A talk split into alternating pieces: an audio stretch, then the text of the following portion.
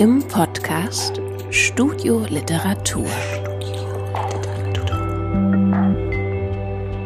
Eine Sendung der Literarischen Gesellschaft Thüringen. Ja, hallo und äh, schönen guten Abend hier in der Literaturtage Weimar. Mein Name ist Stefan Petermann. Ich freue mich sehr, dass Sie heute hier sind. Ähm, es ist heute der vierte Abend unserer Lesereihe Was kommt nach Ostdeutschland? Und heute ist ein Abend, auf den ich mich schon wirklich sehr lange gefreut habe, weil das, ich das ein ganz großartiges Buch fand. Die Unmutigen, die Mutigen, ein Buch oder für das Juliane Stückrath auf ethnologische Feldforschung in Mitteldeutschland, in Ostdeutschland unterwegs gewesen ist. Und wirklich ein Buch, was man mit ganz großen Gewinn lesen kann, weil sie viele der Fragen, die wir in der Reihe behandelt haben, auch stellt und aber auf eine sehr fundierte Art und Weise, eine sehr empathische Weise beantwortet. Und was ich auch so toll finde, dass sie die Ambivalenz der eigenen Wahrnehmung, aber auch die Ambivalenz des Themas offenlegt. Und da werden wir auch, glaube ich, drüber sprechen, über die Methodik. Und deswegen, liebe Juliane Stückert, herzlich willkommen hier in Weimar.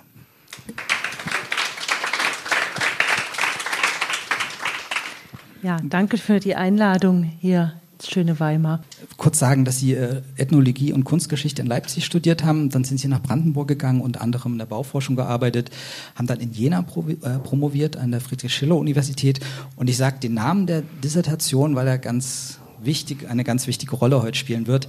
Die Dissertation hieß oder heißt Ich schimpfe nicht, ich sage nur die Wahrheit, eine Ethnographie des Unmuts am Beispiel der Bewohner des Elbe-Elster-Kreises Brandenburg. Und damit übergebe ich das Wort an Sie. Ja, gerne.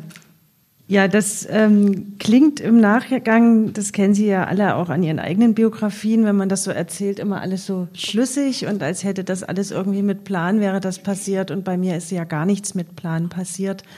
Ich war einfach nach meinem Ethnologie- und Kunstgeschichtsstudium vollkommen planlos und ich wollte nach Südamerika reisen, wollte da vorher ein bisschen Geld verdienen und ein Freund hatte mich mit in den Elbe-Elster-Kreis genommen und da habe ich auf einer Ausgrabung gearbeitet und bin auf einmal mit einer ostdeutschen Welt konfrontiert worden, die ich so nicht erwartet hätte in meinem jugendlichen Leichtsinn. Ich bin ja selbst in Ostdeutschland aufgewachsen, sozialisiert, also in Eisenach, Leipzig studiert und dann auf einmal strukturschwache ländliche Region im Süden Brandenburgs.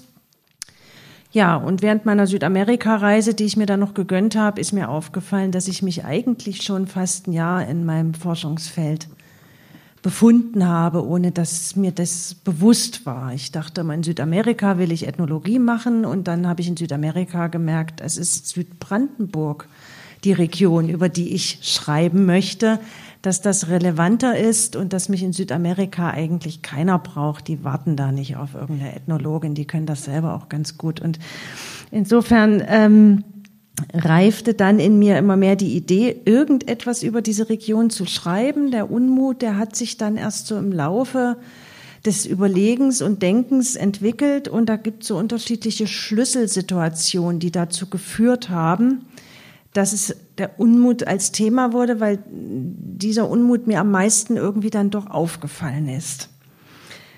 Und also ich habe dann nach der Südamerika-Tour wieder dort als Archäologin gearbeitet in der Region.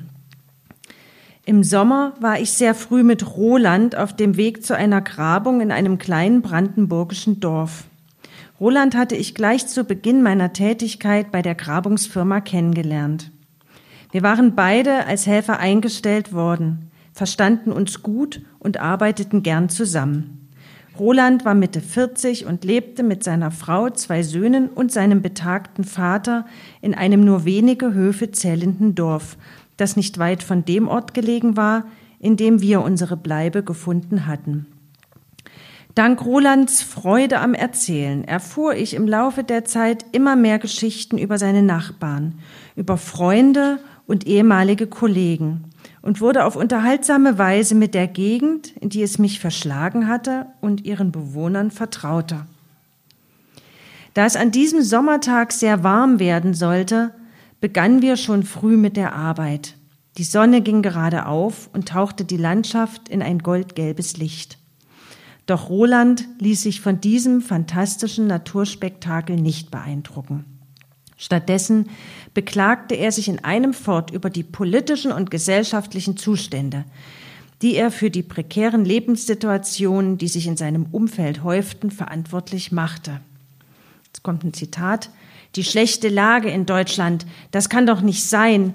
Die müssen doch richtig viel Steuern einnehmen. Wo gehen die denn hin? Danach fragt aber keiner. Es war nicht seine erste Unmutsäußerung dieser Art. Seit der Wiedervereinigung war sein Leben durch wechselnde Phasen der Arbeitslosigkeit, Umschulungen und schlecht bezahlter Jobs geprägt.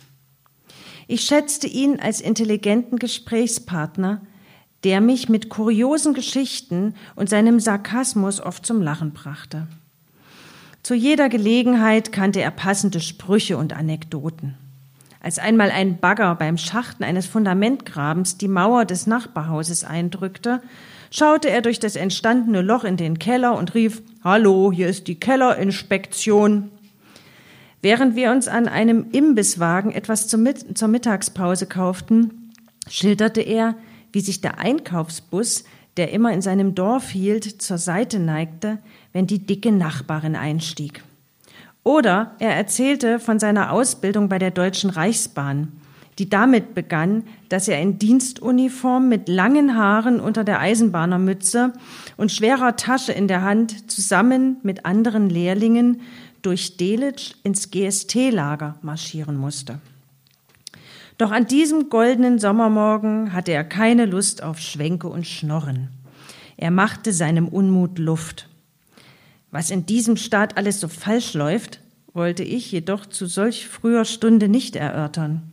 Es nervte mich, und ich wies ihn darauf hin, dass er die ganze Zeit schimpfe. Er erwiderte knapp Ich schimpfe nicht, ich sage nur die Wahrheit. Seine Antwort löste in mir Scham aus, denn ich hatte das Gefühl, ihn mit meiner Kritik verletzt zu haben. Meine Bewertung seiner Ausführungen als Schimpfen stellten den Wahrheitsgehalt seiner Erfahrungen und damit auch sein Leiden an der Welt in Frage. Im folgenden Schweigen spürte ich die Verstimmung, die zwischen uns entstanden war. Mir wurde bewusst, wie sehr sich seine Wirklichkeit von meiner unterschied. Durch diese Störung in unserer Kommunikation wechselte ich von der Alltags- in eine Feldforschungssituation. Dieses Erlebnis öffnete mir die Augen für mein Forschungsziel.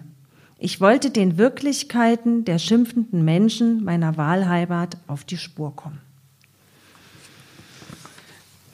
Das ist so ein bisschen der Startpunkt auch für das Buch und für Ihre Reise, die Sie dann unternommen haben. Und wie geht man dann als Ethnologin äh, dann vor, wenn man sagt, man hat so ein Thema für sich gefunden, das einen interessiert? Wie geht man so eine ethnologische Feldforschung dann an? Hm. Die Ethnologie ist ja vor allem so eine qualitativ forschende Wissenschaft. Wir werden auch deswegen von Soziologen oft nicht richtig ernst genommen. Das gilt als unwissenschaftlich, wie wir arbeiten. Aber ich liebe diese Methodik. Sie ist sehr stark subjektiv, aber ähm, wir verstecken das im Text nicht.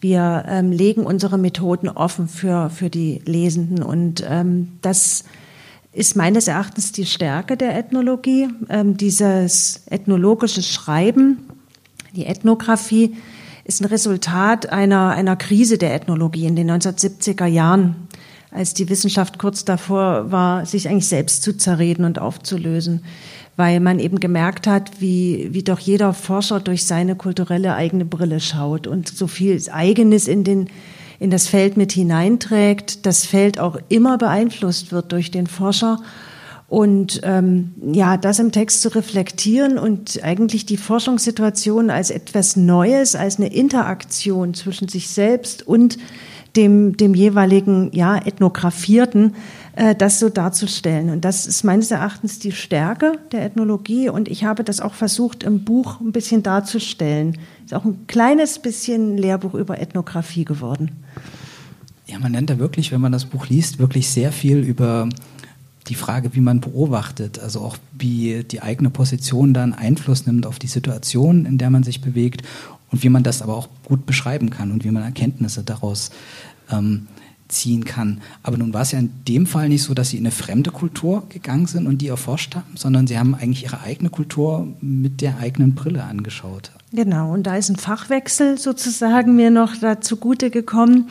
Ich bin dann mit der Idee, etwas über diese Transformationsbiografien im Südbrandenburgischen zu machen, zu meinem Ethnologieprofessor nach Leipzig gefahren.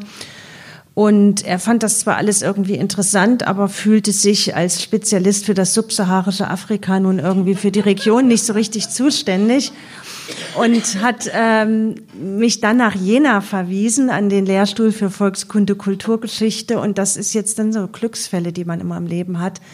Ähm, die Begründerin dieses Lehrstuhls, äh, Professor Christel Köhle-Hetzinger, das ist ein Glücksfall, die ist auch ein Glücksfall für Thüringen. Die war es nun schon seit vielen Jahren im Ruhestand, aber damals, als sie in Jena diesen Lehrstuhl aufgebaut hat, wirklich bekannt wie ein bunter Hund, weil die in kürzester Zeit als Schwäbin es geschafft hat, die Herzen der Thüringer zu gewinnen.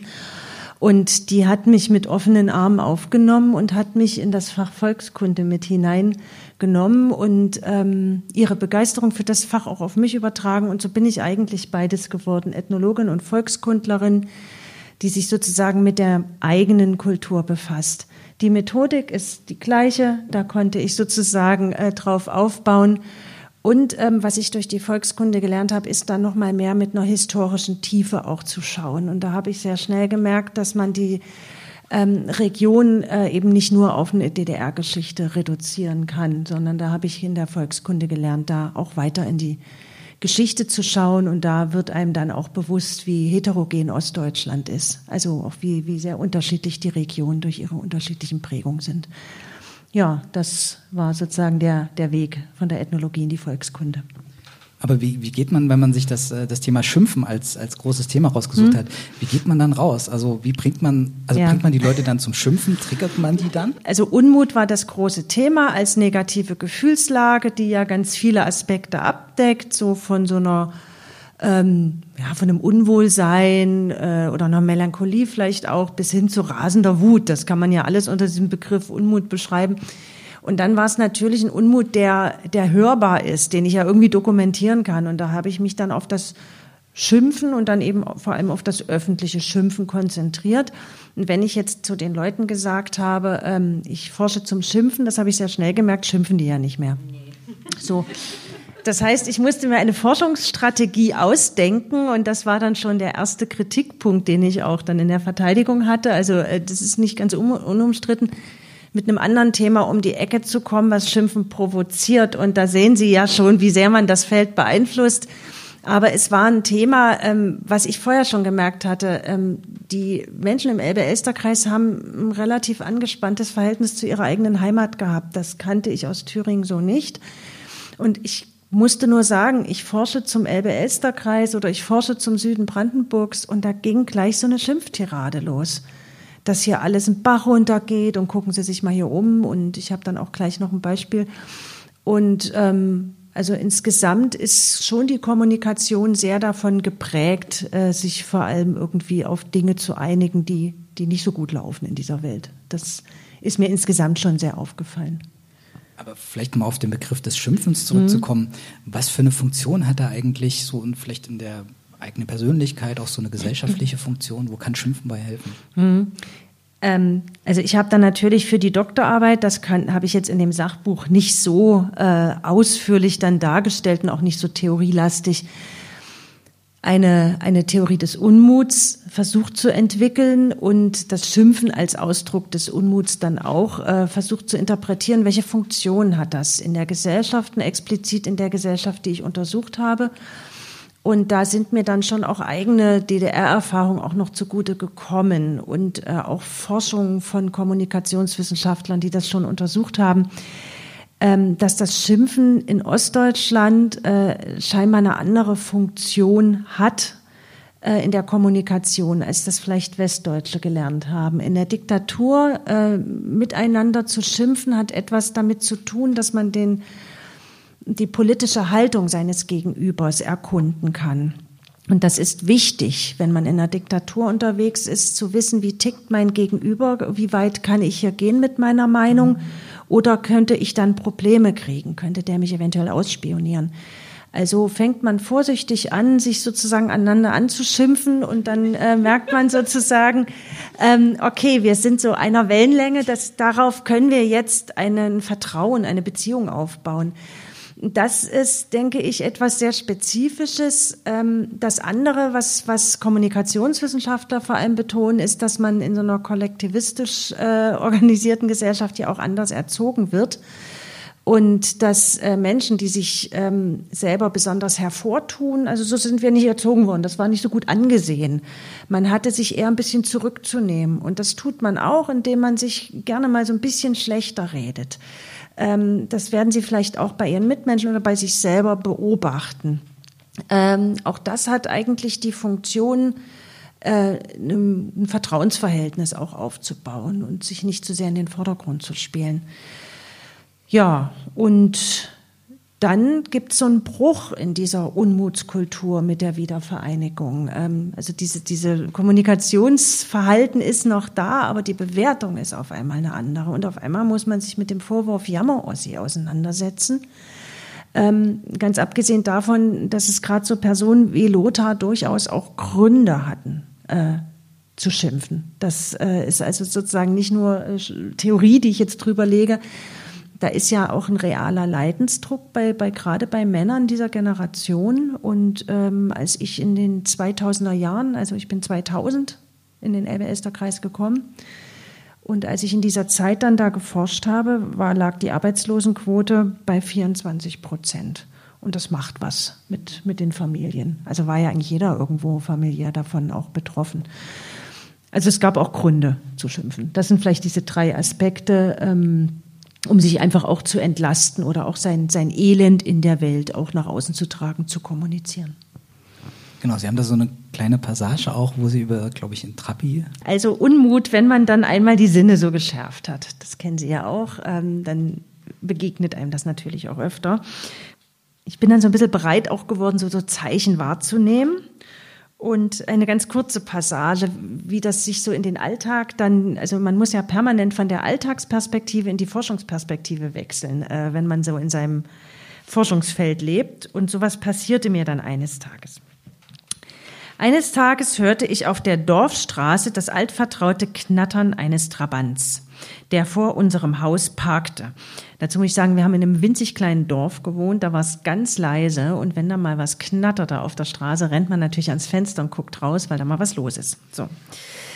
Neugierig schaute ich aus dem Fenster und sah das liebevoll und detailfreudig herausgeputzte DDR-Automobil. Auf die dunkel getönte Rückscheibe hatte der Besitzer sorgfältig eine Aufschrift geklebt, die lautete die Welt ist in Ordnung, nur in Deutschland nicht. Welch ein aussagekräftiges Objekt hatte der Fahrzeughalter hier kreiert. Der Trabant als DDR-Kultgegenstand, als Ausdruck des ostspezifischen Selbstbewusstseins trug die Kritik am Staat durch die Straßen. Fassungslos blickte ich auf das Auto, wartete noch eine Weile, aber begegnete seinem Besitzer leider nicht. Gern hätte ich ihn gefragt, wo denn bitteschön die Welt in Ordnung sei. Die Terroranschläge des 11. September lagen noch nicht lange zurück. Kriege, Hunger, Flucht, Naturkatastrophen. Er schien alles auszublenden angesichts der Situation, in der er Deutschland sah. Sein Unmut blieb an den Grenzen Deutschlands hängen. Und da er sich jenseits dieser nicht niederschlug, musste dort auch die Welt in Ordnung sein. Die Rückscheibe des Trabis war damit ein Argument für meine These, dass nicht nur die Auseinandersetzung mit der Welt Unmut verursacht, sondern der Unmut auch die Wahrnehmung der Welt bestimmt. Ja, und da haben wir so einen Aspekt, dass man natürlich, wenn man sehr oft positive Resonanz auf seinen Schimpfen bekommt, äh, sich das einprägt als ja erfolgreiches Kommunikationsmuster und die Welt dann einfach auch negativ erscheint. Da gibt es auch eine andere Passage im Buch, wo sie, also sie leben immer noch sozusagen in dem kleinen Ort, sind auch, mhm. was habe ich das gelesen, unzufrieden, auch so mit der Infrastruktur, der fehlenden Infrastruktur und äh, schreiben, dass sie Wut empfinden auf die Menschen, die meckern und die Schuld bei anderen verorten, bei den Wessis, bei den da oben, bei dem kapitalistischen mhm. System und die sich eben nicht selbstkritisch fragen, was ist unser Anteil an unserer Situation? Ja. Und sie sagen, ich möchte mich nicht so fühlen wie sie und gleichzeitig lese ich aber auch raus, die Zeit dort hat sie auch dazu gebracht, das zum Teil auch so zu fühlen. Ja, das war eine sehr, sehr ambivalente Zeit. Ähm, ich bin ja irgendwie da so hingekommen, ohne mir das irgendwie ausgesucht zu haben. Natürlich hatte ich auch Bewerbungen geschrieben bei diversen Museen auf Volontariate. Es hat ja alles nichts geklappt. Und da war irgendwie schon auch immer so das Gefühl, ich bin jetzt nicht in dem Beruf, den ich sozusagen studiert habe. Ich habe zwar hier einen ganz gut bezahlten Job, aber so richtig Freude hatte ich an dieser Archäologie eigentlich nie. Und so ein gewisses Versagen. Und dann auch noch in so einer Region. Andere gingen in irgendwelche Großstädte. Ich gehe da in ein Dorf mit 45 Einwohnern. Also in gewisser Weise war mein Selbstbewusstsein da auch so ein bisschen im Keller. Das war das eine. Ähm, das andere war einfach, dass ich aus einer Familie stamme, das kommt auch später nochmal, wir waren sehr aktiv in der friedlichen Revolution. Also wir wollten das Ende der DDR und wir haben das gefeiert. Und ähm, ich habe sozusagen vieles, was dann passiert ist, eigentlich okay gefunden. Habe gesagt, ja, diese Transformation, das geht eben nicht anders. Ich hatte auch bis daher in meinem Umfeld wirklich wenig, wenig mit Arbeitslosigkeit zu tun. Also ich war da einfach auch noch nicht so sensibel für diese anderen Biografien. Und ich hatte das ich wollte nicht so ein Ossi sein, der so meckert, hatte aber selber diesen Unmut in mir. Und das ist etwas, das erfahren Ethnologen immer, dass man im Forschungsfeld eigentlich sich selbst und auch seinen verdrängten Seiten sehr stark begegnet. Deswegen ist Feldforschung immer etwas sehr Existenzielles und auch sehr Anstrengendes. Ähm, das geht auch Ethnologen so, die in, in, in Indien oder keine Ahnung, in Südamerika unterwegs sind die immer wieder auch mit ihren eigenen Schwächen dann konfrontiert werden in, im, im Kontakt mit dem Fremden. Sie haben vorhin auch den Begriff des Jammerossis ins Spiel gebracht. Mhm. Da schreiben Sie auch in dem Buch drüber. Und ähm, ist auch ein Begriff, mit dem sich äh, Dirk Oschmann auseinandersetzt in seinem Buch, der auch darüber schreibt und eben explizit sagt, ich bin wütend. Also ich möchte mhm. meine mein Buch als eine Zornschrift verstehen und eben nicht als ein Ossi, der jammert, nicht als mhm. jemand, dessen Kritik dann automatisch auch abgewertet wird. Wenn man von vorneweg sagt, wenn du dich beschwerst, ist es eben ein Jammern. Genau. Wie kommt man denn da raus? Also wie kann man denn kritisieren, ohne zu jammern als Ostdeutscher? Naja, die Schublade ist einfach sehr weit offen. Also da kommt man nicht, da kommt man einfach nicht so richtig raus. Ich glaube, man muss das beflissen überhören und muss gucken äh, nach den eigenen Argumenten, dass die, dass die überzeugen. Und ich glaube, äh, Oschmann hat das geschafft, äh, weil, also ich glaube, er wird nicht als Jammerossi betitelt, er wird eher als wütender Autor irgendwie dargestellt. Und ähm,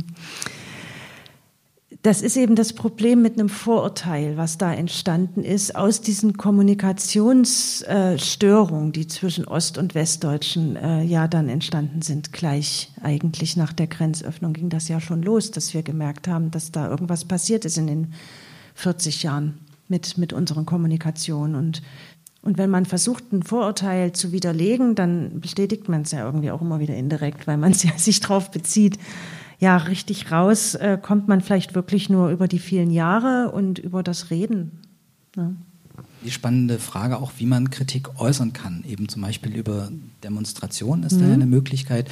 Und haben Sie auch eine tolle Passage, die Sie gleich auch lesen werden. Und ich finde die auch so toll, weil wir sind ja in einer Literaturetage, wo uns die Sprache ganz sehr am Herzen liegt. Und äh, die Ethnologie ist ja auch was, äh, lese ich aus dem Buch heraus, was sich ganz viel mit dem gesagten Wort beschäftigt, was sie auch aufnehmen als Wort, was sie auch wiedergeben und was so eine mhm. ganz große Beweiskraft hat, hat, auch sozusagen, um ihre Thesen dann so zu untermauern. Und es ist einfach schön, wir werden, Sie werden das gleich hören, dass wir da einfach nochmal so fast 15, 20 Jahre in die Vergangenheit reisen können und hören, wie damals gesprochen worden ist und das mit heute vielleicht auch zu vergleichen. Mhm. Das ist also sozusagen, wir hatten die erste Passage, war so ein alltägliches schimpfen, wie man das in der Alltagskommunikation macht was Roland da halt so rausgehauen hat über diesen Staat. Das nächste ist sozusagen so ein symbolisches Schimpfen, ja. Also, und jetzt kommen wir zu einer dritten Art, nämlich zum rituellen Schimpfen in, im Rahmen einer Demonstration. Demonstrationen sind ja dazu angelegt, öffentlich Unmut zu äußern, in einem bestimmten zeitlichen Rahmen. Ähm, das ist ja sogar ritualisiert dadurch, dass man ja sich Ordner suchen muss, man muss bei der Polizei anmelden und so weiter und eben auch auf den Raum bezogen. Und wir sind hier in einer Kleinstadt im Süden Brandenburgs und ich bin da hingefahren, zum, um, um diese sogenannten Hartz-IV-Demonstration zu beobachten. Sie erinnern sich. Als ich die Demonstration erreichte, lief die Kundgebung schon. Das Mikrofon war freigegeben und jeder konnte sich zu Wort melden. Eine Frau sprach gerade. Ihre Rede begleiteten Zwischenrufe aus einer Gruppe von Männern. Zwischenruf. Wie 89. Wo sind denn die Bürgerrechtler? Die haben doch versagt. Zwischenruf. Jawohl, weg mit die Hunde. Zwischenruf. Wir wollen Arbeit haben. Rednerin. Das ist ja das Problem. Das ist ja das Problem. Zwischenruf. Das sind alle Verbrecher. Alle wegnehmen. Alle aufhängen. Zwischenruf. Und dann soll die Bundesregierung rausgehen und arbeiten. Das Gesindel, was ist denn das überhaupt noch? Das sind ja, wie Sklavenhaltertum ist das. Rednerin. Wenn du diesen Job nicht annimmst, hast du, hast du möglicherweise deine Bedürftigkeit, Zwischenruf ruhiger, jo, Rednerin, selber hergestellt. Und du bist mit Sanktion zu belegen. So einfach steht es im Gesetz. Deswegen sage ich das. Das Gesetz dient dazu, dient nicht dazu, Arbeitsplätze zu schaffen. Es dient dazu, zu kürzen, zu kürzen und nochmals zu kürzen. Nichts anderes. Die Rednerin kritisierte weiterhin, dass weniger Menschen zur Demonstration gekommen seien. Der Druck nach oben solle aber stärker werden. Bezüglich der Praxisgebühr sagte sie, die Bundestagsabgeordneten müssten nur fünf Euro bezahlen. Zwischenruf, auf die Schnauze! Noch ein Zwischenruf. So korrupt das System. Rednerin. Schröder hat gesagt, keinem soll es schlechter gehen. Zwischenruf. Hat Kohl auch schon gesagt. Raus, die Hunde.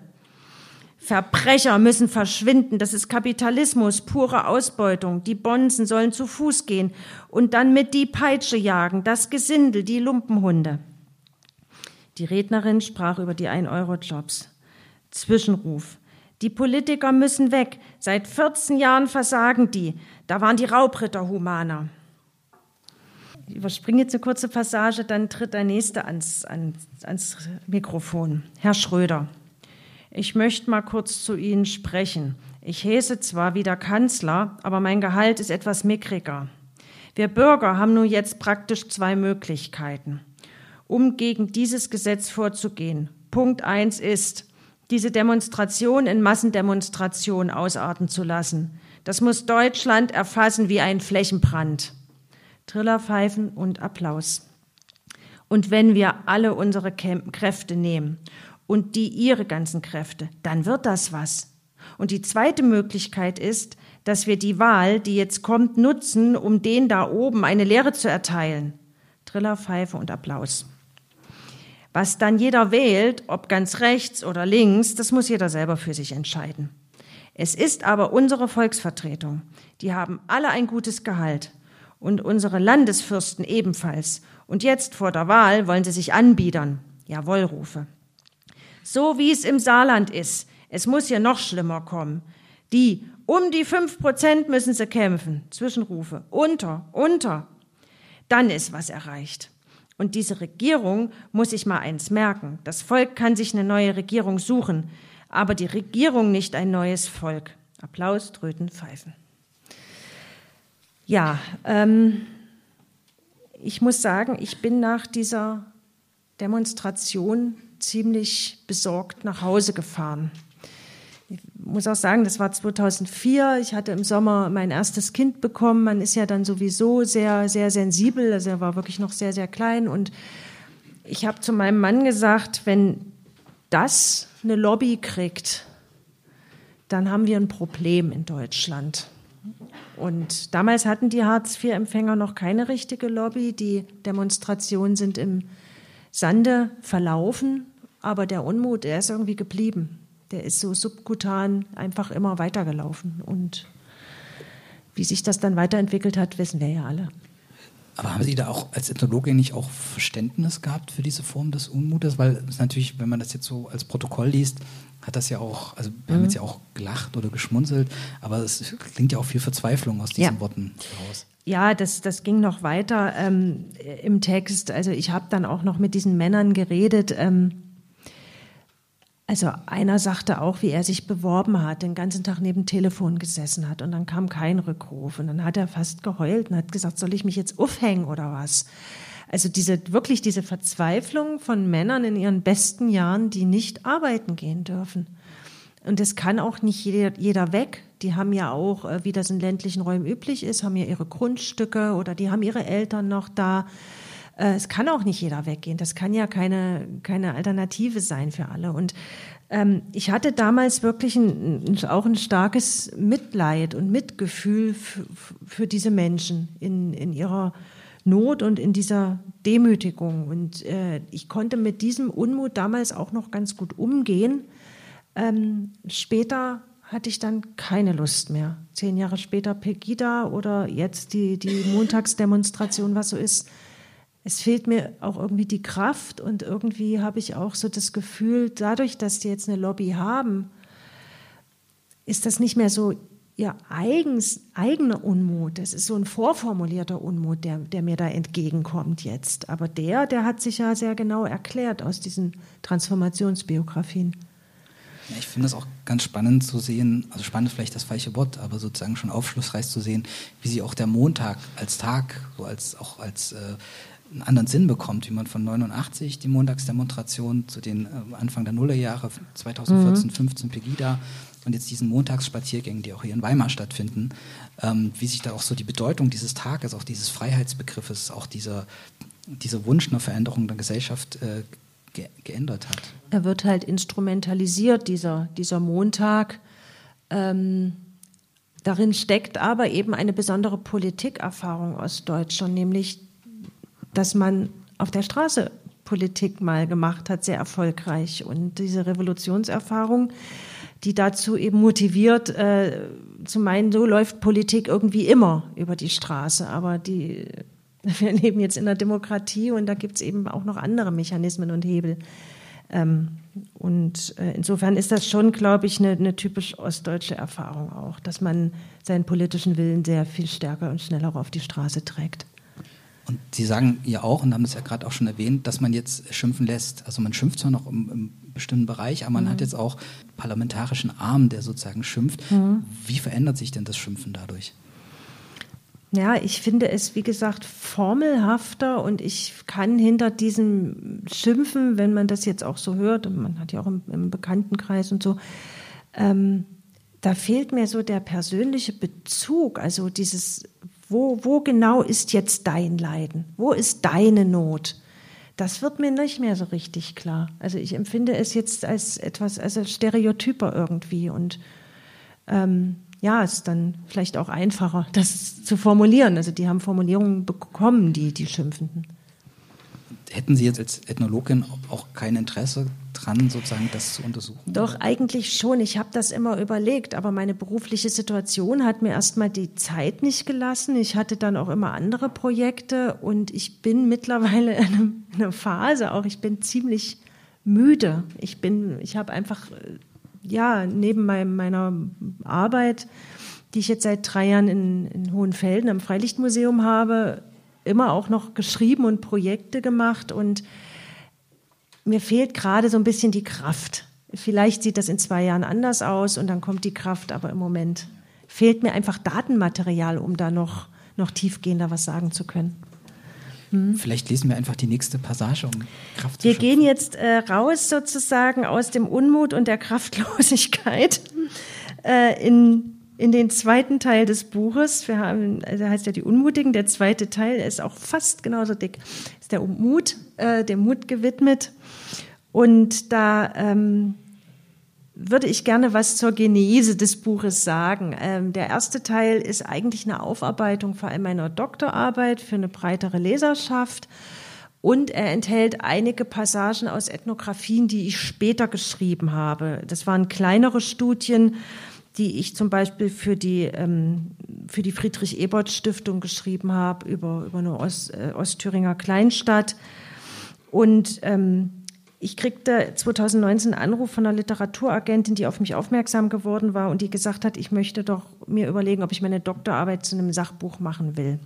Und ich hatte aber nach zehn Jahren keine, keine Lust, dieses Thema, was ja irgendwie auch so negativ irgendwie von energetisch ist, ähm, das wieder aufzuwärmen. Und habe ihr gesagt, ich habe aber noch andere Ethnografien seitdem geschrieben und ich habe nicht nur unmutige Menschen getroffen, ich habe eigentlich vor allem ganz viele mutige getroffen und über die möchte ich viel lieber erzählen. Und so entstand dann dieser zweite Teil des Buches, der sich auf diese anderen Ethnografien und diese kleineren Studien dann bezieht. Und ähm, auch hier eine, eine Passage aus dem Kapitel, das heißt die Poesie des Feldes. Das ist eine Liebeserklärung an die Feldforschung und an den ethnografischen Blick.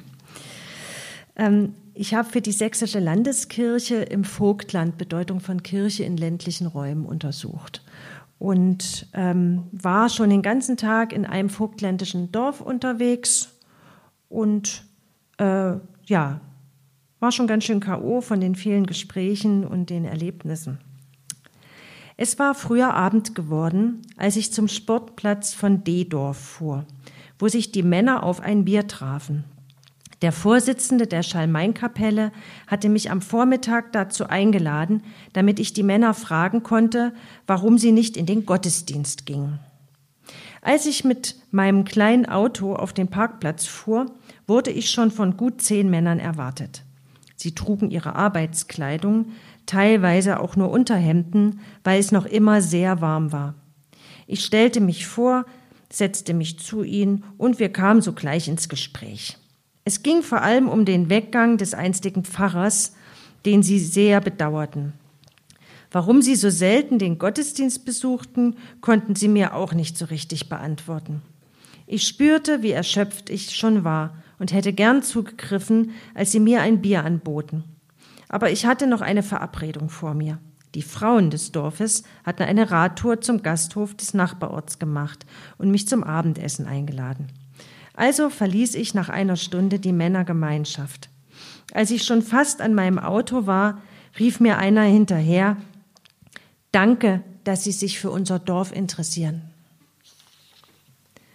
Mich berührte dieser Satz sehr, weil er mir verdeutlichte, wie wichtig das Gefühl ist, dass der Ort, an dem man lebt, bedeutsam ist. Ich fuhr durch den Wald zum Gasthof im Nachbarort wo die Frauen für mich extra einen Platz freigehalten hatten. Sie wollten wissen, ob mir die Männer gesagt hätten, warum sie nicht in den Gottesdienst gingen. Ich konnte ihre Frage leider nicht beantworten. Vielleicht würde ich die Antwort erst finden, wenn ich am heimischen Schreibtisch saß und das Datenmaterial auswertete. Darum schlug ich vor, die Frauen sollten sich doch auch zum Feierabendbier an den Sportplatz setzen und selbst mit den Männern darüber reden. Doch das lehnten sie lachend mit den Worten ab. Die Männer gehen nicht in den Gottesdienst und die Frauen gehen nicht zum Bier trinken. Die Rollenverteilung in diesem Dorf war doch recht eindeutig. Die Sonne war gerade untergegangen, als wir gemeinsam den Gasthof verließen. Ich die Feldforschung für diesen Tag beendete und in meine Pension zurückfuhr. Die Straße führte durch einen Wald auf eine Anhöhe. Von dort blickte ich über hügelige Felder und Waldstücke, die im letzten Licht der blauen Stunde verschwammen. In mir halten noch all die Gespräche des Tages nach. Das Alleinsein im stillen, stillen Auto fühlte sich auf einmal fremd an. Ich schaltete das Radio ein. Es lief Klaviermusik, begleitet von Gesang. Nach wenigen Takten erkannte ich das Stück. Abschied aus Franz Schuberts Schwanengesang. Die Klavierbegleitung erinnert mich immer an das rastlose Klappern von Pferdehufen. Ich lauschte dem melancholischen Gesang. Ich erspare Ihnen jetzt den Gesang. In meinem kleinen Auto die Straße entlangfahrend, fühlte ich mich dem Reisenden aus Schuberts Lied verbunden, der durch den Abend in die Nacht reitet und Abschied von den Orten nimmt, die ihn zum Verweilen einladen. Auch ich muss bei der Feldforschung damit umgehen, dass jeder Begegnung der baldige Abschied folgen wird und ich die meisten Menschen, die ich kennenlerne, nie mehr wiedersehen werde. Sie öffnen mir ihre Türen, schenken mir ihre Zeit und geben mir Einblicke in ihre Leben. Nur weniges kann ich von allem, was wir zusammen erleben, fühlen, sprechen und denken, in meinen Texten festhalten. Das meiste verliert sich im Strom der Zeit. Die abendliche Fahrt über die Höhen, die Musik Franz Schuberts, meine Erschöpfung und meine Dankbarkeit für diesen reichhaltigen Feldforschungstag verbanden sich zu einem zutiefst poetischen Moment. Er machte mir bewusst, dass die Poesie des Feldes die treibende Kraft meines Arbeitens ist. Das Wort äh, Ethnopoesie habe ich mir auch gleich in mein Notizbuch geschrieben. Das ist wunderschön.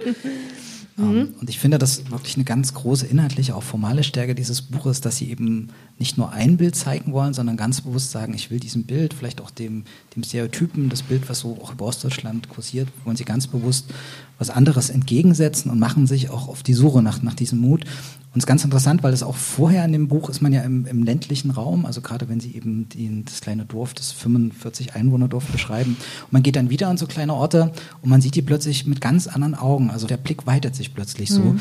Wo findet man denn die Orte, die Mut machen? Mhm war methodisch auch. Ich hatte mir beim Elbe-Elster-Kreis vor allem ja die Region vorgenommen und, und die Menschen und gar nicht so in die Dorfstudie bin ich so reingegangen. Und bei den anderen Aufträgen, jetzt gerade für die Kirche, das waren schon auch Dorfstudien. Ich hatte ähm, von den Kirchenvorständen dann, also drei Musterdörfer, ein Mitpfarrer, ein, wo der Pfarrer gerade weg war, wo noch eine Trauer war sozusagen und ein Dorf, wo schon lange kein Pfarrer mehr war.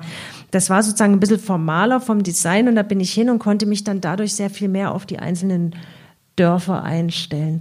Ähm, da findet man ja überall Mut und ich lebe nicht auf dem Dorf, ich, weil ich irgendwo, ich mag das Leben in so einer mittelgroßen Stadt, äh, das ist für mich sehr bequem. Äh, ich finde Dorfleben schon speziell und ich bewundere Leute, die auf dem Dorf leben, weil die unglaublich viel auf die Beine stellen. Das ist etwas, ähm, es gibt immer so Projekte, Kultur in ländliche Räume bringen. Und ich sage immer, ey Leute, da gibt's ja ganz viel Kultur. Ähm, ich fände toll, wenn mal die Leute aus den ländlichen Räumen in den Städten erzählen würden, wie sie sich selbst organisieren und was sie da alles auf die Beine stellen.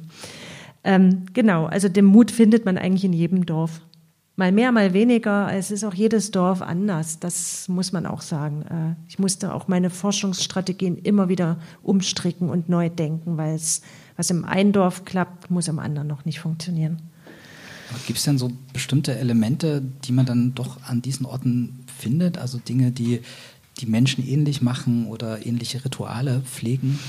Naja, wir haben schon so gewisse äh, ländliche Strukturen, die die ja da sind, kulturell geprägt. Das sind die freiwilligen Feuerwehren zum Beispiel, die ja existenziell sind, ähm, die eine große Bindekraft haben. Es sind auch die Kirchgemeinden, die durchaus, obwohl Mitgliederschwund ist und, und wenige in den Gottesdienst gehen, vor allem die Männer nicht in den Gottesdienst gehen, ähm, die trotzdem eine wichtige kulturelle Funktion haben, als äh, gerade die Kirchgebäude als Identifikationsorte das sind so Strukturen, die man so wiederfindet. Und äh, wenn ich in so ein Dorf gehe, habe ich auch immer als erstes so diese Gatekeeper, wie wir sagen, äh, angerufen und mit denen Termine gemacht. Also den Ortsteilbürgermeister und vor allem den Pfarrer. Das sind also auch noch Strukturen, äh, die da ganz gut funktionieren. Und Sie haben vorhin auch von einem gestörten Heimatbewusstsein gesprochen mhm. oder dass ein schwieriges Verhältnis zur Heimat besteht. Mhm. Und das klingt aber in den Orten, mhm. die Sie da an dem Mutteil beschreiben, äh, ist es nicht so. Woran, woran könnte das, das liegen? Das war schon anders. Und das ist eben auch das Vogtland. Ich habe da eine starke Sesshaftigkeit vorgefunden. Also das sind Familien, die sitzen teilweise seit, weiß ich nicht, seit 400 Jahren auf ihren, auf ihren Ländereien.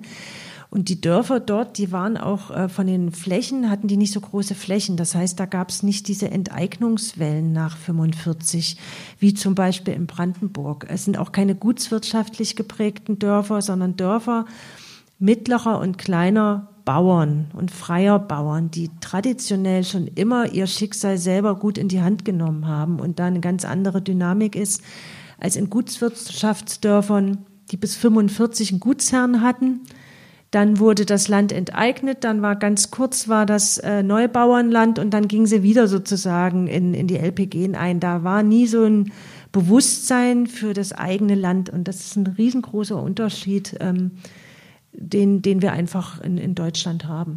Sie haben, glaube ich, noch eine Passage aus dem. Ich habe noch mal äh, ein, ein Kapitel in diesem Buch heißt Der fromme Osten.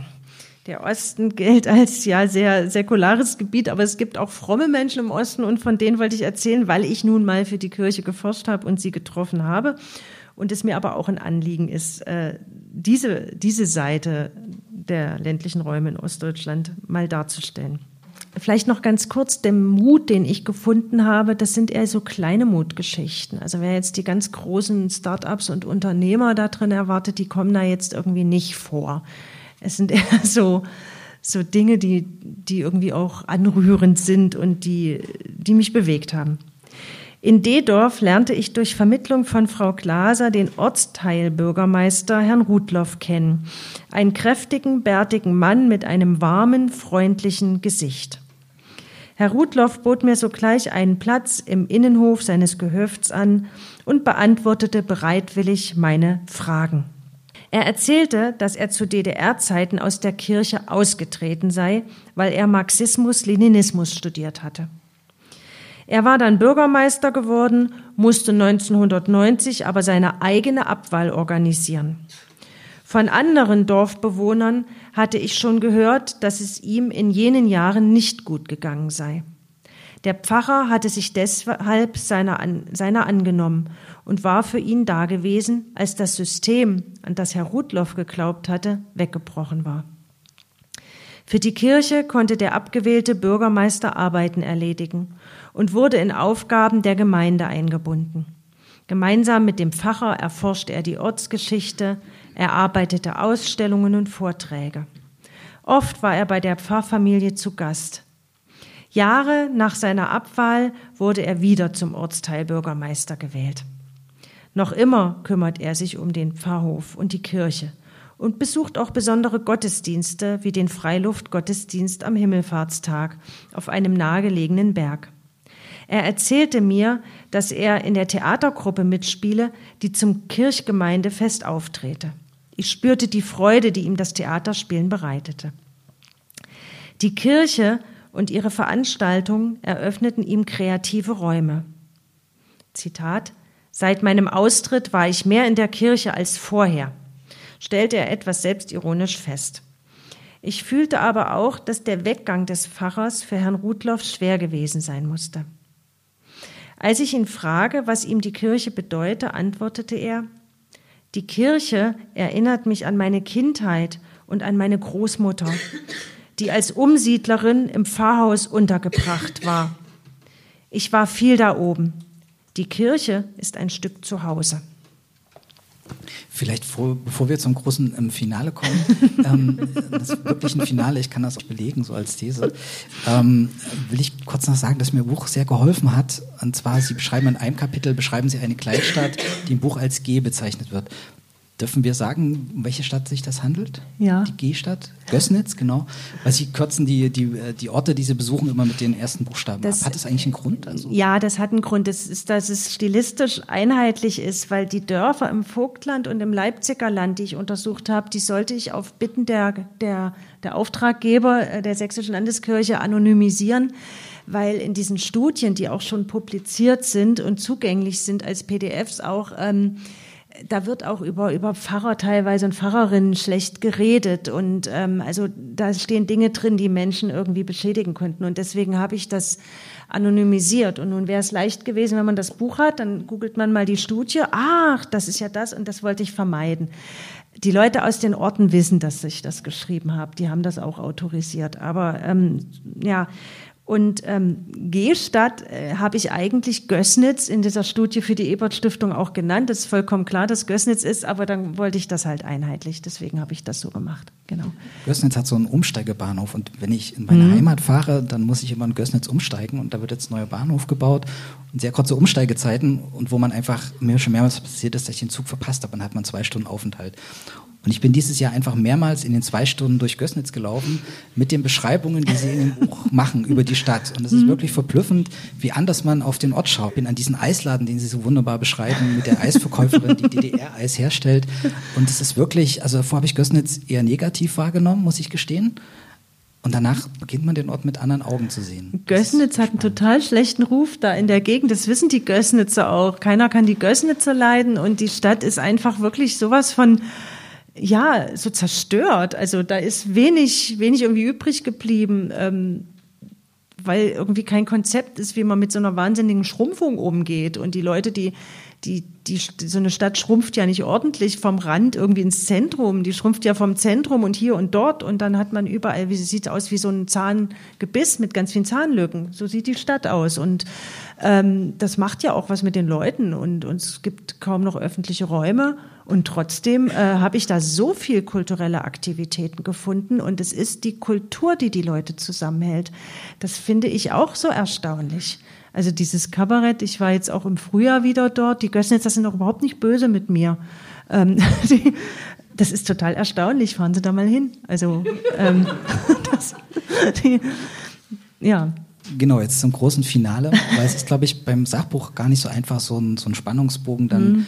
über 200, 300 Seiten zu halten. Und für mich sozusagen hat dann dieses Schlusskapitel, diese oder dieser Schluss dann über Eisenach und das Theater in Eisenach, so ihre ganze Reise dann zusammengefasst, die Erfahrungen, die sie gemacht haben, ähm, Unmut, Mut dann produktiv umzusetzen vor mhm. der eigenen Haustür, aber auch so die, die Methoden auch anzuwenden, um was Gutes zu tun an dem Ort, an dem man lebt. Richtig, genau. Also es geht noch um, um Feste und noch um Heimatstuben und so in dem Buch. Und das überspringen wir jetzt aber alles. Äh, wir kommen jetzt sozusagen zu dem letzten Kapitel, was mir auch mich am allermeisten angestrengt hat zu schreiben, weil es schon ein sehr persönliches Kapitel ist.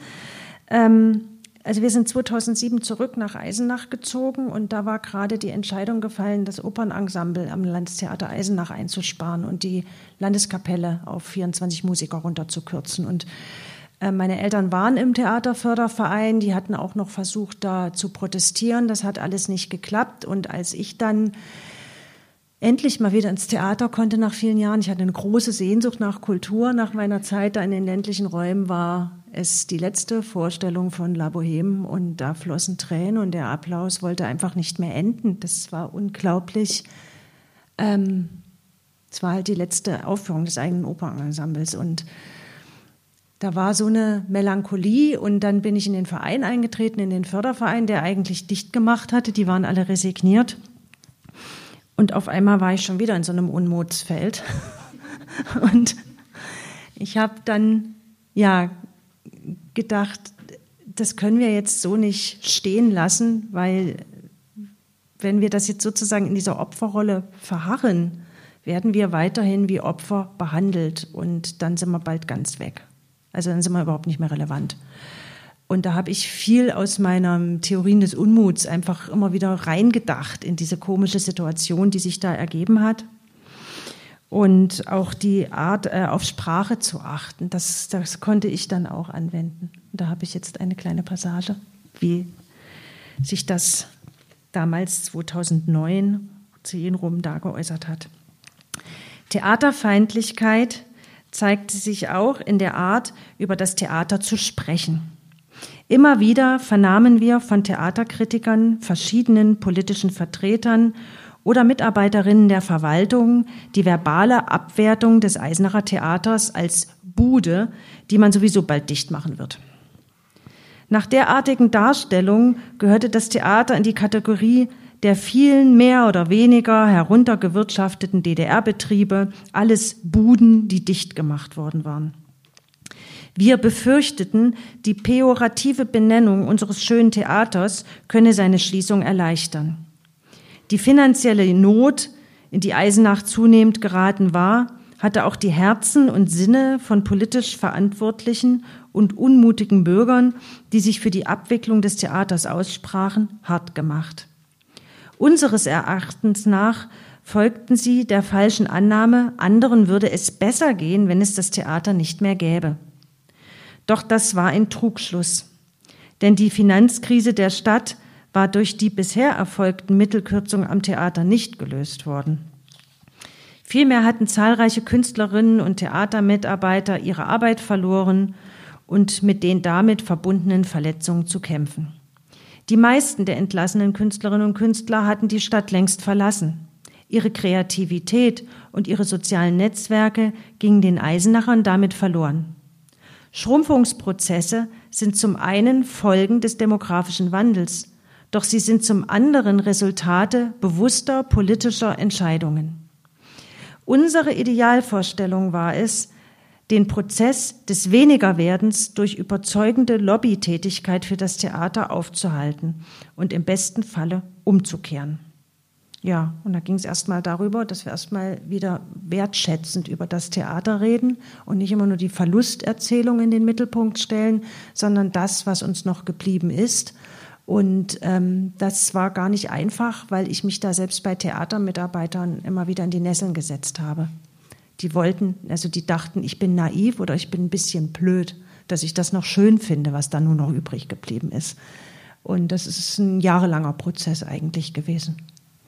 Und wie haben Sie es dann geschafft, das, das aufzu... Also nicht mhm. Sie alleine, das ist ja ein Verbund von Menschen gewesen, mhm. aber ähm, auch sozusagen sich nicht davon abbringen zu lassen, zu sagen, ich mhm. versuche jetzt auch... Sie verwenden ja auch den Begriff das weniger werden gestalten. Also das wirklich bewusst sozusagen als Aufgabe anzunehmen, mhm. das nicht zu beklagen, sondern einfach mit den Gegebenheiten umzunehmen. Genau, mit den Gegebenheiten umgehen. Und wir hatten dann eine große Chance bekommen. Also erstmal war es wie eine, wie eine Katastrophe, die auf uns zukam im, im Theaterverein und im Theater und in der Stadt. Was sich im Nachhinein eigentlich als Riesenglücksfall entpuppt hat, wir konnten eine Erfolgsgeschichte wieder hinzufügen. Seit 1993, nachdem das Schauspiel abgewickelt worden war, konnten wir auf einmal wieder eine Erfolgsgeschichte hinzufügen. Ähm, und zwar 2012 Eisenach Haushaltskonsolidierung und Landesverwaltungsamt hatte gesagt, sollen bei freiwilligen Leistungen kürzen. Die sind, wir zahlen zu viel freiwillige Leistungen. Ja, und da hat die Stadt Eisenach gesagt, die zwei Millionen fürs Theater bezahlen wir nicht mehr, können wir nicht mehr aufbringen. Und das ist vertraglich gesichert. Wenn ein Partner aussteigt aus dem Vertrag, tun es die anderen auch. Und daraufhin hat das Land gesagt, dann wir auch nicht mehr. Und damit waren die Kündigungen beschlossen. Und die Schließung des Theaters Ende 2013 sollte das vorbei sein. Und es ging kein Weg vorbei. Also es war wirklich eine Situation, die Arbeitsverträge waren schon rausgesucht, die Kündigungen vorbereitet.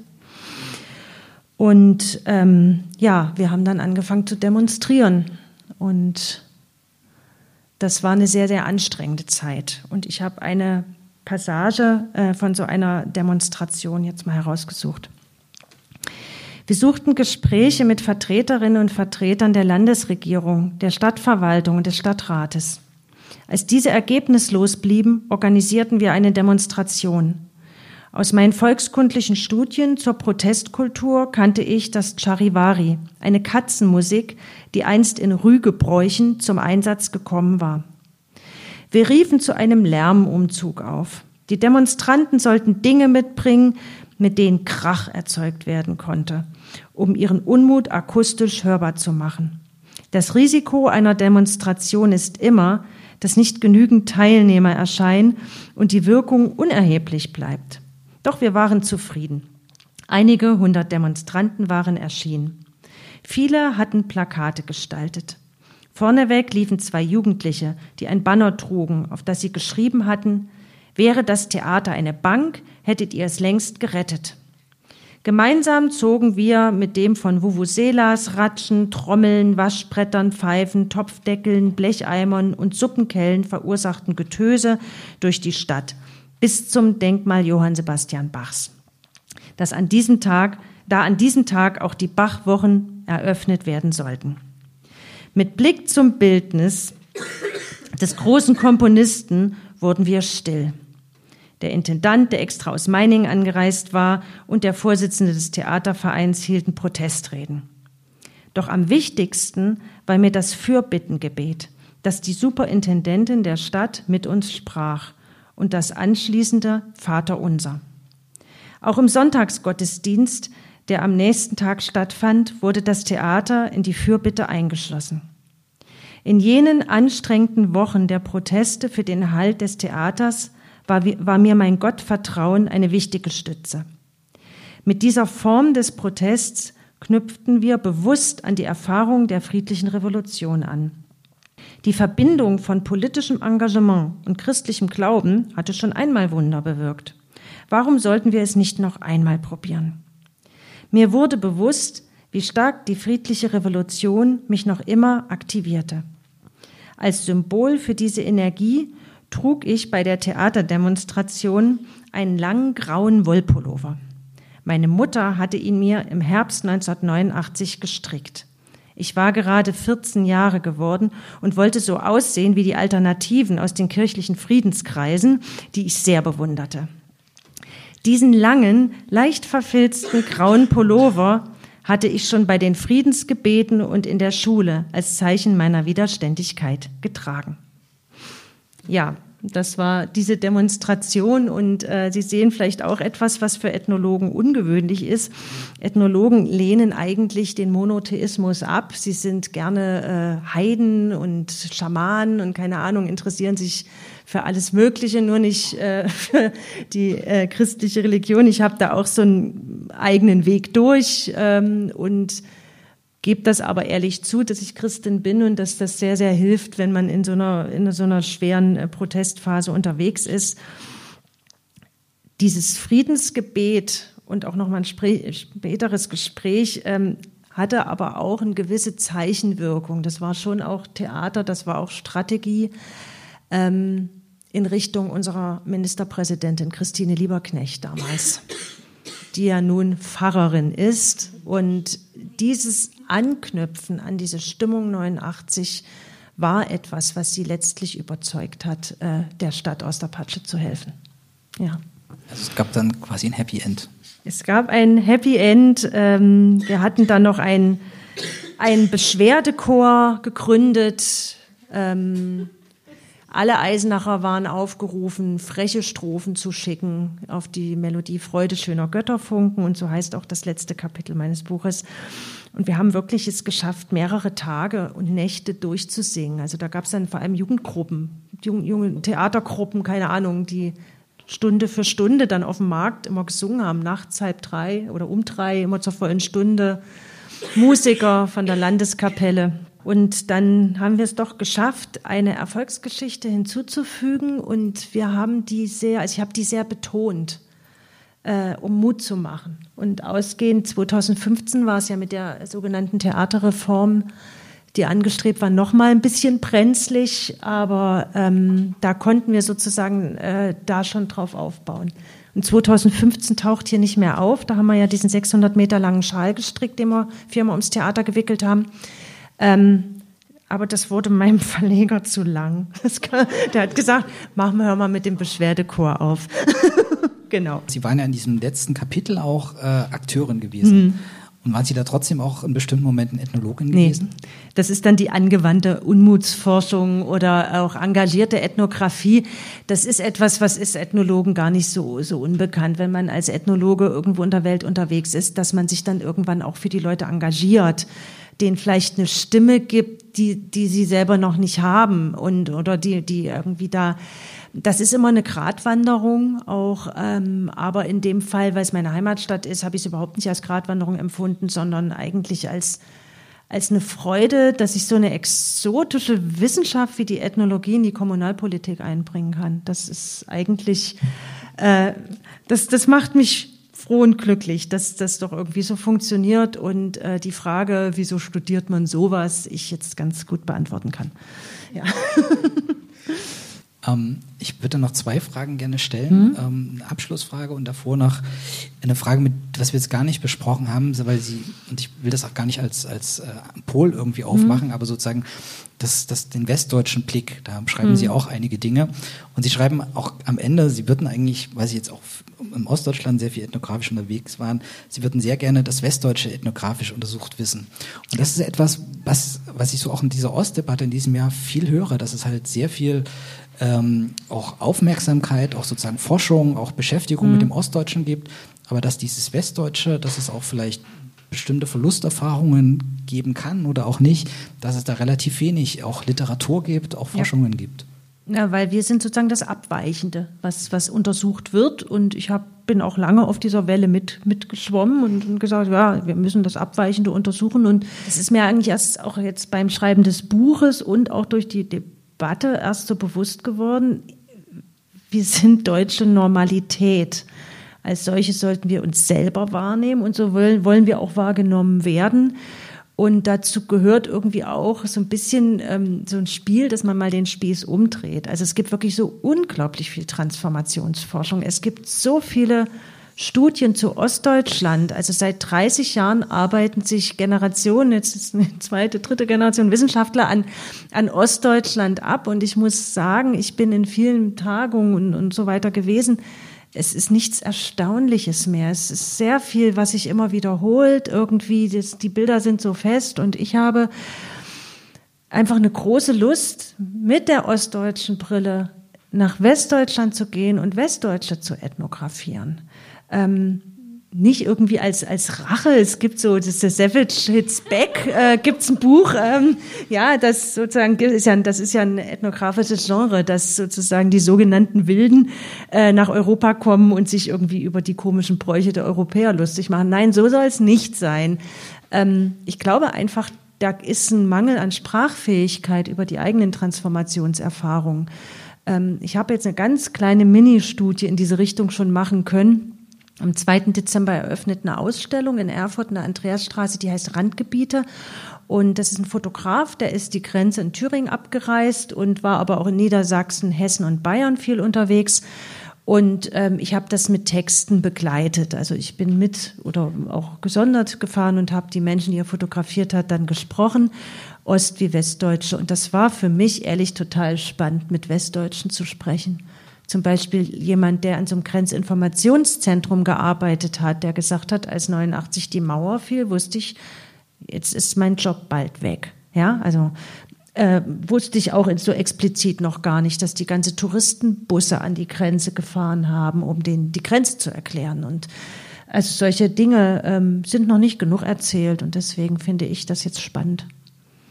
Und ähm, vielleicht, weil Sie das gesagt haben, dass es jetzt seit 30 Jahren eigentlich eine sehr intensive Forschung gibt und mhm. Sie eigentlich nicht mehr so viel Neues finden, ist ja trotzdem erstaunlich, dass es dieses Jahr so einen wirklich wahnsinnigen Diskurs ist, dass auch mhm. vielleicht ausgehend von diesem Buch, der aber wirklich sehr, sehr lange, ungewöhnlich lange auch so für, für wenn man so Medienzyklen kennt, also über Monate entlang so eine Debatte ausgelöst hat, die tatsächlich auch so diesen Ostbereich verlassen hat, der auch so ein bisschen eingesickert ist. Mhm. Und im Westen kann man ja auch mal drüber diskutieren, wie weit es dann wahrgenommen wurde. Aber woran, woran liegt das, dass gerade dieses Jahr so ein großes Interesse da gewesen ist? Ja, das haben wir schon Herrn Oschmann zu. Also ich, ich, ich, ich habe Herrn Oschmann auch einiges zu verdanken. Mein Buch war ja früher da, dann kam seins. Und ähm, das, er hat da einfach irgendwie wahrscheinlich doch nochmal eine Empfindlichkeit getroffen und, und benannt und äh, in einer Deutlichkeit, die vielen nicht gefällt, die auch, er macht sich total angreifbar mit dem Buch. Aber ich finde, er hat die Debatte schon ganz schön nochmal aufgewühlt. Also mich hat an dem Buch eigentlich gar nichts erstaunt. Das ist so ostdeutscher Common Sense, fand ich so. Red, denkt man halt, redet, das nimmt man so hin. Und er hat, glaube ich, das, ich nehme es mal nicht so hin. Und ich habe viele Westdeutsche getroffen, die mittlerweile sehr vorsichtig geworden sind, wenn sie über den Osten reden, die nicht mal mehr trauen, sich der Osten zu sagen. Ja, also irgendwie, weil sie merken, oh, ich will ja, ja. Und ich war beim Familienministerium im Frühjahr bei, zu einer Veranstaltung und da stand extra so eine Notiz unten in unseren Vorträgen, sollen wir bitte darauf achten, dass wir Ostdeutschland nicht diskriminieren. so, also große Vorsicht ist gerade geboten. Hm. Finden Sie das hilfreich? Nö. Vielleicht nochmal an die Runde gefragt. Haben Sie noch, ja? Ja, das ist ein bisschen Mangel in meinen Studien, ist, äh, dass die Jugend fehlt oder nur sehr wenig vorkommt. Das hat auch methodische Gründe. Ich kann nicht einfach Jugendliche erforschen. Ich muss da die Genehmigung der Eltern einholen. Ich habe das in, im Vogtland bei einer jungen Gemeinde mal auch gemacht und da mit Jugendlichen geredet. Auch jetzt bei, bei Randgebiete war ich in einer Jugendtheatergruppe in Coburg. Das war sehr erfrischend. Das ist nochmal eine andere Ethnographie, muss ich sagen. Ähm, was mir in Gößnitz aufgefallen ist, da erwähne ich es auch. Da gibt es einen Jugendclub, da habe ich mit einem Jugendlichen spontan auch gesprochen. Ähm, es gibt einen starken Generationenkonflikt, über den auch wenig geredet wird. Also gerade in Gößnitz ähm, das sind dann schon junge Erwachsene, die ihre Ausbildung fertig haben und dort arbeiten als Handwerker zum Beispiel, die unter diesen negativen Stimmungen sehr, sehr leiden. Aber es ist nun mal die, die ältere Generation ist zahlenmäßig einfach viel, viel größer und die bestimmen schon sehr äh, ja, dieses Lebensgefühl dort. Und da gibt es auch ein Ankämpfen auch der, der jungen Generation. Ähm, das müsste man wirklich explizit noch mal sehr viel stärker erforschen. Ich konnte das immer nur so punktuell so erahnen und mal andeuten, dass da ein Desiderat besteht, was die Situation junger Leute in der ostdeutschen Provinz auch, auch angeht.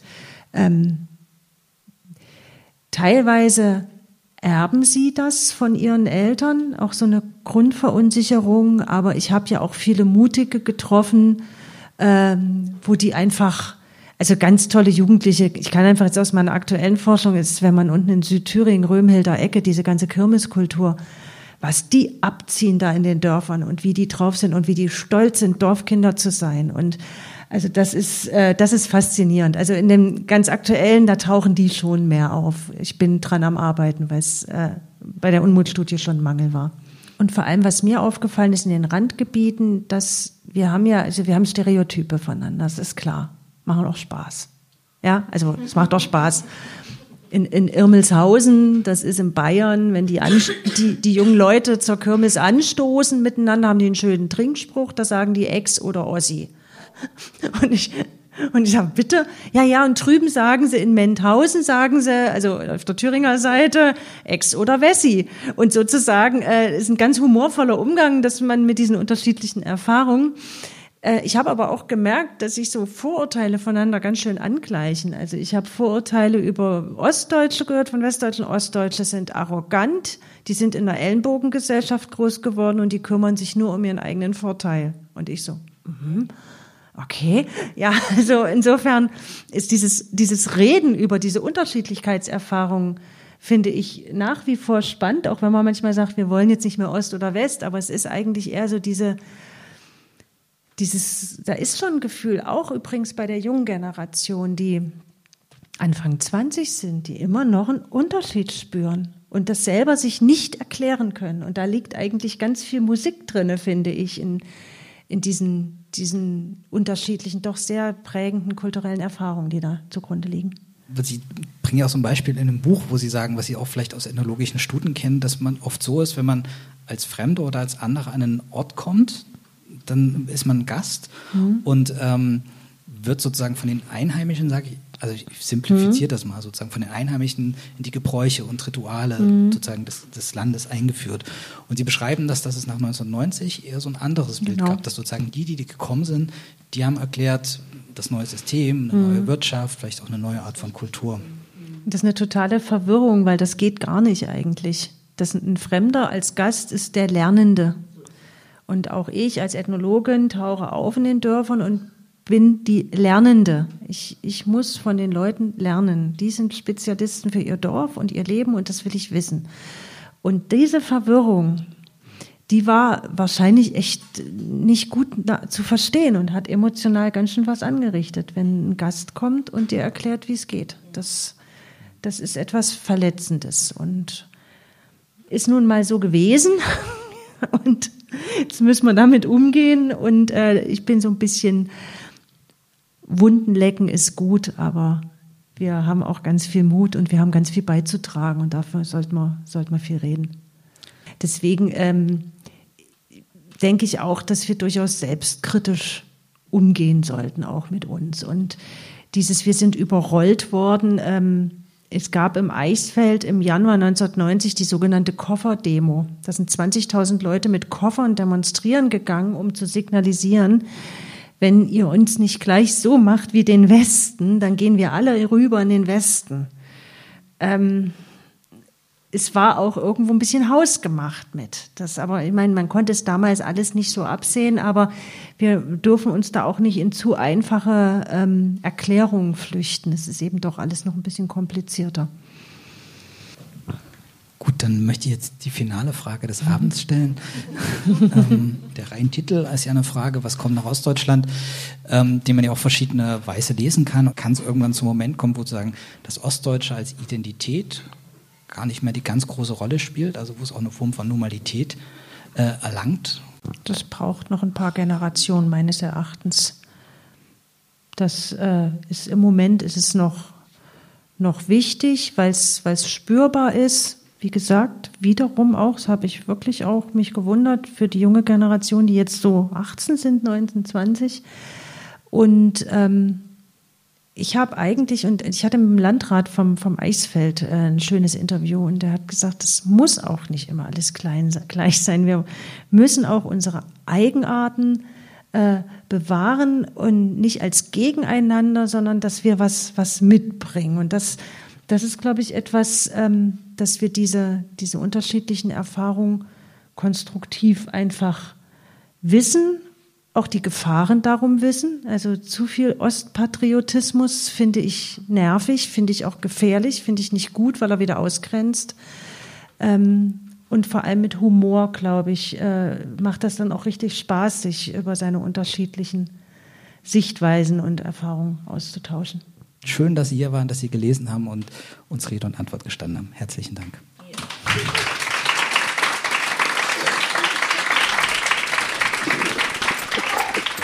Studio Literatur. Eine Sendung der Literarischen Gesellschaft Thüringen.